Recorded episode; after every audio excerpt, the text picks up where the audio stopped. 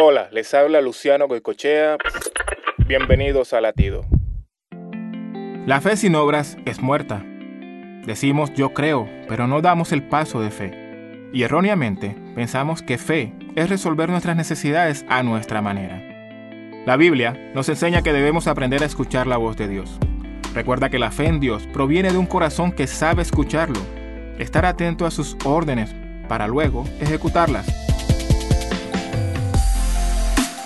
Lucas capítulo 7 está lleno de ejemplos de personas que tuvieron una fe viva, que sabía que solo una palabra de Jesús sería suficiente para que la misma muerte huyera.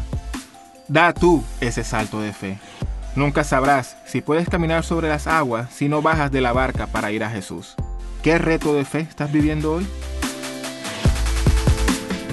Latido les llega a través del ejército de salvación.